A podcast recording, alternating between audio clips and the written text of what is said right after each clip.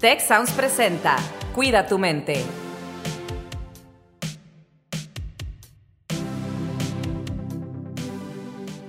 Hola, ¿qué tal? Estamos en una nueva emisión del podcast Cuida tu mente. Mi nombre es Carlos Ordóñez y les doy la más cordial bienvenida. Alex Terriba me acompaña el día de hoy en los micrófonos. Alex, ¿cómo estás? Hola, Carlos, muy bien. Encantada de estar aquí nuevamente y pues sí, muy contenta por compartir este espacio. Pues eso que estás contenta va muy a tono con el tema de hoy, que es la felicidad. Y déjenme les platico de, de nuestra invitada tan especial. Tenemos el honor de contar eh, en el staff de locutores de este podcast con Rosalinda Ballesteros, que es la directora del Instituto de Ciencias de la Felicidad y el Bienestar de nuestra Universidad Hermana Tech Milenio, de la Universidad Tech Milenio. Y Rosalinda pues bueno, tiene ya mucho tiempo de experiencia en esto, dirigiendo este tema en Tech Milenio. Y pues tenemos ahí ya el placer de ser colegas en, la institución, en el TEC. Y bueno, nosotros, sin afán de, descubrir las edades, pues bueno, tenemos una historia de varias décadas porque estuvimos juntos en la prepa. Rose, un placer que, que nos compartas de este tema de la felicidad. ¿Cómo estás, Rosalinda? ¿Cómo te sientes? Pues eh, estoy muy contenta, precisamente como decía Alex, y ahorita vamos a hablar de la diferencia entre estar contenta y estar feliz, pero bueno, estoy muy contenta de que este sea uno de los temas que surgió precisamente eh, de, de, una alumna, ¿verdad? Que, que, sugirió que lo tratáramos directamente dentro del programa, porque pues eh, la intención de nuestro programa es que podamos llevar temas que sean interesantes para todas las personas y bueno, pues encantada de estar como invitado experto, además de que normalmente estoy pues acompañando al equipo de, locución, como bien dicen. Genial, Rosalinda, pues un gusto tenerte aquí. Entiendo que hay un Día Mundial de la Felicidad, ¿no? ¿Por qué no nos platicas un poquito de eso para empezar a calentar motores? Claro que sí, el 20 de marzo es el Día Mundial de la Felicidad. La Organización de Naciones Unidas desde 2013 eh, lo decretó en su Asamblea General a sugerencia de un pequeño país asiático que se llama Bután, eh, que lo propuso. Y eh, lo interesante es que Bután mide la felicidad nacional bruta en lugar del Producto Interno Bruto. Ahora, ¿qué significa esto para cada uno de nosotros como personas? Bueno, es un reconocimiento de la organización de la necesidad que tienen los gobiernos de voltear a ver el bienestar y felicidad de los ciudadanos como un derecho.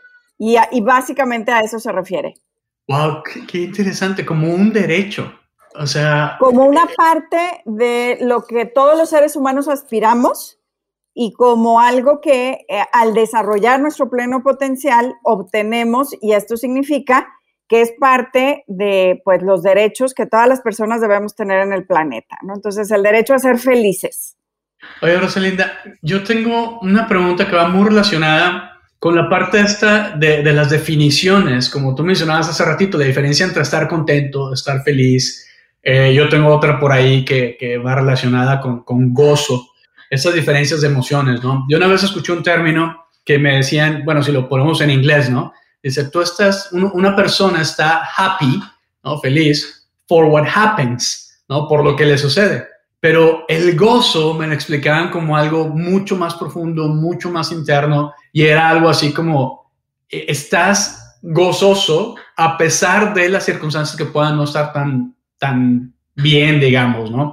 Entonces, ¿qué nos puedes decir de todos estos términos que hay ahorita que eh, pues están muy relacionados, ¿no? Tenemos términos como florecimiento humano, como bienestar, como pues el estar contento, el estar feliz, el estar gozoso, todo ese tipo de términos. ¿Qué es lo que nos puedes contar al respecto ahorita que está, digamos, en el medio, qué es lo que está más comúnmente aceptado? Claro, mira, cuando hablamos de felicidad, y, no quiero ser como muy este, técnica en los términos, ¿no? Pero hablamos precisamente de el gozar la vida, o sea, el, disfrutar eh, cada momento, el día a día, eso tiene que ver con nuestras emociones.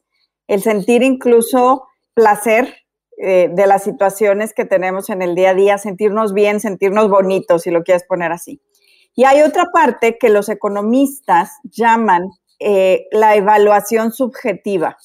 ¿Qué quiere decir esto? Que cuando a mí me pregunta si tengo una buena vida, si tengo lo que necesito para ser feliz, yo responda que sí.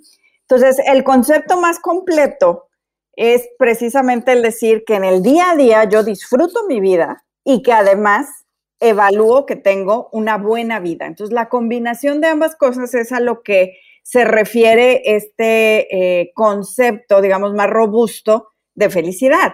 La alegría, el estar contento, son estados emocionales que nos hacen sentir bien y a los que aspiramos y queremos que más personas se sientan bien en el día a día, ¿verdad?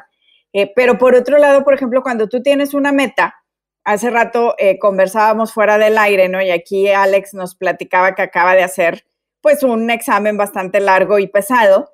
Y entonces a lo mejor para estudiar para ese examen, para prepararse, pues eh, no sintió tanto placer y tanto saboreo de la vida mientras se preparaba, a lo mejor se desveló, pero si evalúa, ¿verdad? El resultado que va a tener en ese examen le da satisfacción, ¿no? Entonces es esta combinación entre gozo, placer y satisfacción el sentir que trasciendes, el sentir que tu vida es valiosa, ¿no? Entonces es la combinación de todos estos elementos, no es nada más las emociones. Y yo tengo una, una pregunta, Rosalinda, también como que me había tocado alguna vez ver, no sé si era un bumper sticker hace años o alguna frase en Twitter, en Facebook, no sé, como, como esta idea de la felicidad como un camino, o sea, no como un destino final, sino como que algo de, de todos los días. ¿qué nos puedes decir acerca de esa idea, no? O sea, de, esta idea de, atravesarla y como vivirla despacito y no necesariamente como, como por un evento específico. Fíjate que hay un, un, pues voy a decir, una construcción teórica de cuáles son esos elementos que te hacen sentir bien y te hacen sentir que tu vida es una vida satisfactoria. Eh, y, a esa pregunta de, de si es eh, meta o camino, eh, me gusta responder que las dos cosas, porque si, por ejemplo, tú te enfocas en el camino, pero no tienes un objetivo a dónde llegar, la parte de la evaluación de una vida satisfactoria no está presente.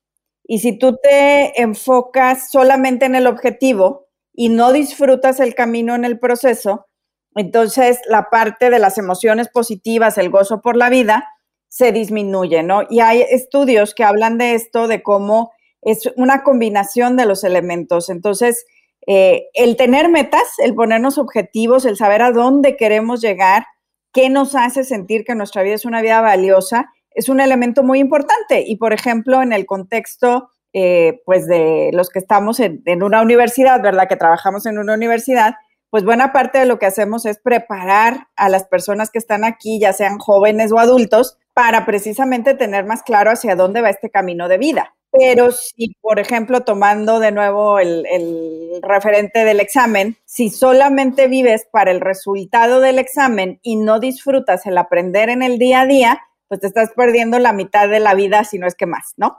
Entonces, esa es la analogía que yo haría. Ahora, es bien interesante porque precisamente con esto que les estoy diciendo, pues les estoy diciendo que la felicidad se mide, ¿verdad?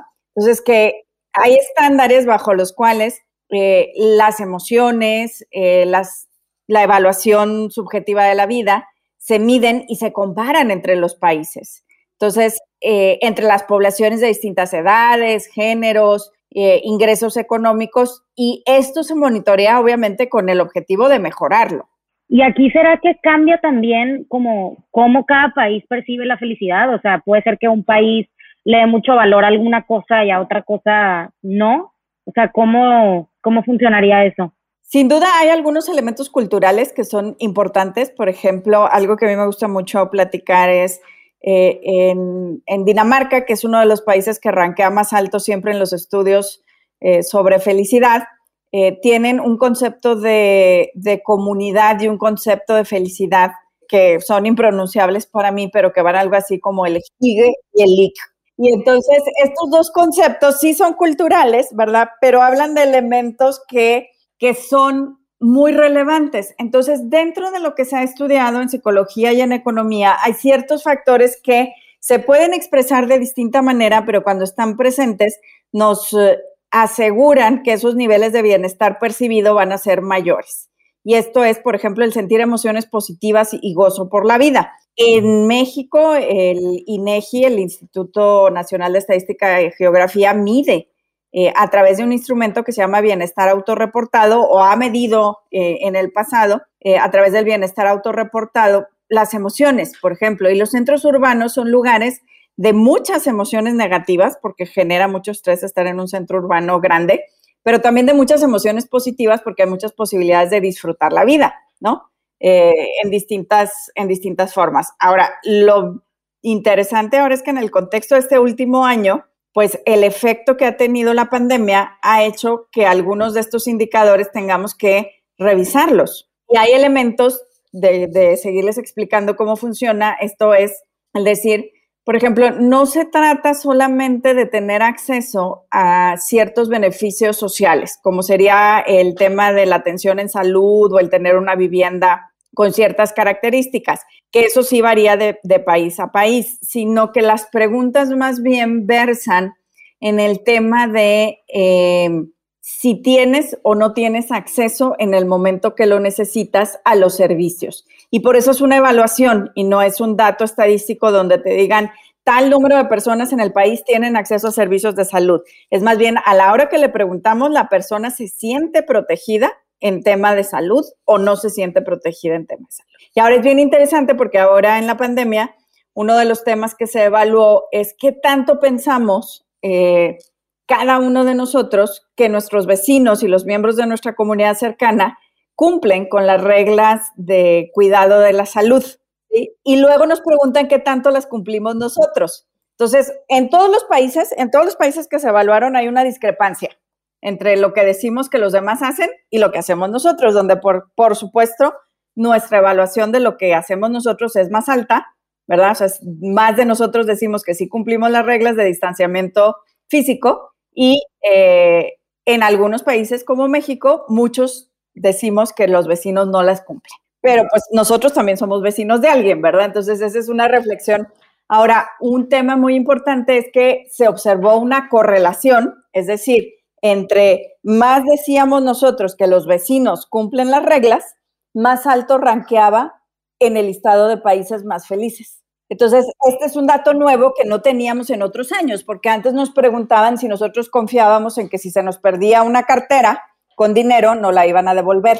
Esa es una de las preguntas del estándar, que igual podemos pensar de maneras distintas, ¿verdad? Y entre más contestáramos que si no la iban a devolver con dinero, mejor ranqueaban los países en el estándar. Ahora esta pregunta del, del qué tanto pensamos que los vecinos cumplen las reglas de distanciamiento físico, pues hicieron un cambio. Ahora, otro cambio muy importante es que precisamente de manera intencional estoy hablando del distanciamiento físico porque en un inicio hablamos de un distanciamiento social y ese distanciamiento sí ha afectado cómo nos sentimos en el día a día en temas de gozar la vida y disfrutar la vida, ¿no? Entonces no podemos negar el nivel de estrés que genera todas estas eh, reglas nuevas de interacción que tenemos y que nos han generado pues algunos cambios precisamente en lo que están observando los investigadores que están viendo estos fenómenos a nivel mundial, ¿no? Ahora, todos estos datos pues son maravillosos, ¿verdad? De observar y de ver, pero luego tiene uno que decir, bueno, ¿y eso a mí, en mi día a día, qué me dice? ¿Qué, de qué me sirve, no? Entonces, pues aquí más bien, sin, regresarles la pregunta, ¿verdad? Yo les diría, por ejemplo, eh, una de las cosas que tratamos de hacer aquí en el programa siempre es dar, pues, tips, ¿no? Dar como, a mí me funciona esto, ¿no? Y la idea de conocer estos datos también es para decir, oye, entre más confianza generemos en una comunidad, mejor va a estar nuestro nivel de bienestar y felicidad. Ahorita escuchándote, o sea, me es inevitable pensar en, conceptos, creo que son de la época de Aristóteles, ¿no? De hedonismo, de eudaimonia, todos esos conceptos de, estar y sentirse bien, todo ese tipo de cosas. Y me quedo pensando también así de manera muy curiosa, no sé si, si lo tienes así en, la mente ahorita, pero ¿cuáles son así como que los países que están en, el top 3, top 5 del ranking? ¿Cuáles son constantemente ahí como que lugares que, que están muy bien rankeados en la felicidad? Y, y luego también yo creo que podríamos platicar un poquito de, como decías tú, ¿para qué nos sirve esto? O sea, en los estudios que se han hecho de este tema, ¿qué es lo que demuestran? ¿Para qué sirven? ¿Cuáles son los beneficios que nosotros gozamos? Claro, mira, eh, desde que se hace el reporte, que el reporte lo hace un grupo de investigadores economistas para eh, precisamente apoyar el, el, proyecto de Naciones Unidas en tema de decir la felicidad es un tema que le debe interesar a todos los gobiernos y que los países deben actuar y trabajar activamente en la felicidad de, los ciudadanos, eh, siempre los países del norte de Europa son los que salen en los primeros lugares y se han mantenido ahí. Eh, normalmente eh, el primer país de América Latina en aparecer normalmente es Costa Rica y en el continente americano, primer país en aparecer eh, normalmente es Canadá. Obviamente hay ciertos datos que son como reveladores, vamos a decir, donde entre más violencia abierta física haya en un país, más abajo está en el, en el ranking, donde hay países donde abiertamente hay guerra civil o hay problemas de este tipo, es donde hay eh, pues más situaciones donde vemos que bajan el nivel en el ranking. Ahora, hasta este año, los investigadores incluso había, observaban o veían algo que le llamaban la paradoja latinoamericana, que era que precisamente si nosotros veíamos solamente los indicadores económicos de América Latina, nos eh, daría la impresión de que en la tabla de acomodo de los países, los países de América Latina deberían estar más abajo. Pero nuestras características culturales, comunitarias, el, tener lazos familiares unidos, familias extendidas que, que tienen una relación, digamos, eh, completa, abierta, y el tener amigos también, eh, que es una sociedad pues, más colectiva la nuestra, hacía que ranqueáramos más alto en los países de América Latina. Sin embargo, este año, por el impacto del COVID, sí se vio un cambio eh, en estas estadísticas, ¿no? Entonces ya hay un cambio en el posicionamiento. Por ejemplo, México pasó del lugar 23 al lugar 46 en el listado. Híjole. O sea, el doble. Híjole. Muy bueno, muy bien. Y, de estos beneficios, Rosalinda, de, la felicidad, de sentirse feliz, yo, ya vimos que hay muchos conceptos que están relacionados, ¿no? Incluso ranking eh, eh, nos habla también de, bienestar, nos habla de felicidad. Ahorita nos hablabas de por qué los países latinoamericanos están rankeados hasta cierto punto arriba en la tabla o en el top 50, podríamos decir el top 50, a pesar de no tener los mejores indicadores económicos. Y mencionabas cosas que son muy relacionadas a la parte de conectividad social, ¿no? Ok, entonces ese tipo de cosas, la conectividad social, y eh, el factor de no sentirte solo, que tal vez es lo que nos afectó este año, ¿no? Por ese mismo aislamiento físico que tenemos, a lo mejor nos estamos sintiendo más solos y eso va impactando en nuestros niveles de bienestar y de felicidad. Pero ¿qué otros beneficios tenemos ah, o cómo le hacemos para sentirnos felices? Claro, mira, el tener relaciones, le llamamos nosotros en el instituto relaciones positivas y significativas. Eh, las relaciones positivas y significativas quieren decir que tienes una red de apoyo, que sabes que en el momento que necesitas un apoyo puedes acudir a alguna persona que está presente en tu vida y que tú eres red de apoyo para alguien más, ¿no? Entonces, eh, ese crear redes de apoyo es muy importante y a veces las personas no nos damos cuenta que tenemos estas redes, nos da pena pedir ayuda, eh, pero es, es, vital y muy importante, ¿no? Sobre todo para las personas que, por ejemplo, estuvieran pasando la pandemia solas, separadas de su familia o que no tengan estos lazos familiares fuertes, no solamente la familia es una red de apoyo, ¿verdad? En muchas ocasiones tenemos eh, otras redes de apoyo que, pueden ser muy útiles. Y otro tema también es el que podemos generar nuevas amistades a través de, eh, de todo este, este tema. ¿Cómo, ¿Cómo, lo has hecho tú eh, para mantener tus niveles de felicidad durante este año de pandemia? Pues con mucho esfuerzo, este, Fíjate que dentro de lo que hicimos de cuida tu mente, no, y hay, hay días difíciles, o sea, yo siempre le digo a las personas, esto no se trata de negar que las cosas difíciles existen, eh, hay situaciones que nos rebasan momentáneamente, ¿no? O sea, que, que, un día puede ser un mal día, sin duda. Y ahí la recomendación que yo doy, y yo misma la tomo para mí, es cuando tienes una situación que es muy compleja de, de abordar o te sientes rebasado, simplemente es cuál es mi siguiente paso. O sea, no dejar la mente irse porque la mente tiene la tendencia a irse hacia catastrofizar, se llama lo que le pasa a nuestro cerebro, ¿no? Y no pensar qué va a pasar mañana, ni qué va a pasar en un año, ni si esto va a cambiar toda mi vida, sino cuál es simplemente el siguiente paso que tengo que dar eh, en este momento, la siguiente hora o los siguientes 15 minutos, ¿no? Este, y dentro de eso, los momentos de apreciación eh, son muy importantes. Aún, por ejemplo, cuando estamos cuidando de alguien enfermo, que es uno de los temas que, que más nos hace sentir que nuestro gozar la vida en el día a día se ve afectado cuando estamos cuidando, por ejemplo, de un adulto mayor enfermo, cuando eh, tenemos una situación que no previmos económica, una dificultad, eh, incluso un reto académico, no necesariamente quiere decir que renunciamos a tener algo bonito, algo bueno en el día, pero si no hacemos el esfuerzo de verlo, se nos pasa de largo, ¿no? Entonces, esa sería mi, mi, recomendación. Para mí, uno de los ejercicios más importantes es el de la gratitud, el irme a dormir en la noche agradeciendo tres cosas buenas que pasaron en mi día, a pesar de lo que haya sucedido en el día. Y créeme que eh, aquí en la pandemia ha tocado varias veces el virus a la puerta. Fíjate, muy, muy relevante lo que nos comentas, porque justamente el episodio anterior que grabamos acá con Alex eh, y con Andrea Monsanto fue el arte de agradecer. Y hablábamos justamente de este tema de la gratitud.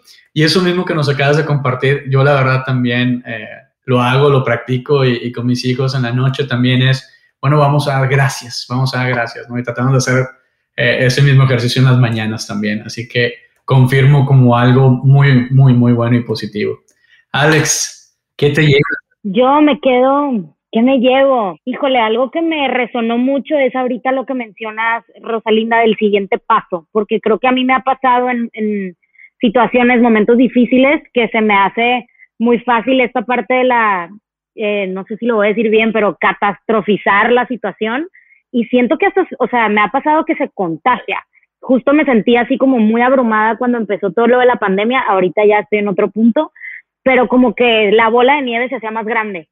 Y creo que esta parte de nomás como que, a ver, pausa, un pasito que sigue ahorita y no en un año, en dos semanas o lo que sea, creo que es un super tip para mí y como para, para nivelarlo, ¿no? Para mediar esas cosas. Creo que eso me, me hace mucho sentido. Muchas gracias, Alex. Eh, eh Rosalinda, ¿algún último mensaje para, para cerrar el, el episodio de hoy? No, pues muchísimas gracias por ahora darme el honor de estar del lado de ser invitada y bueno, creo que como, como, oye, como parte del equipo, creo que tenemos que hacer un, un capítulo sobre catastrofizar, ¿verdad? Me parece trabalenguas, pero bueno, un gusto hablar de este tema que como ya vieron me emociona, me prende y hablo muchísimo de, de él. Y bueno, invitarlos a leer el reporte. El reporte eh, es, es, gratuito, es de acceso libre. Nada más buscan World Happiness Report o Reporte Mundial de Felicidad y por ahí sale el PDF y todos lo pueden descargar. Pues bueno, muchísimas gracias Alex, muchísimas gracias Rosalinda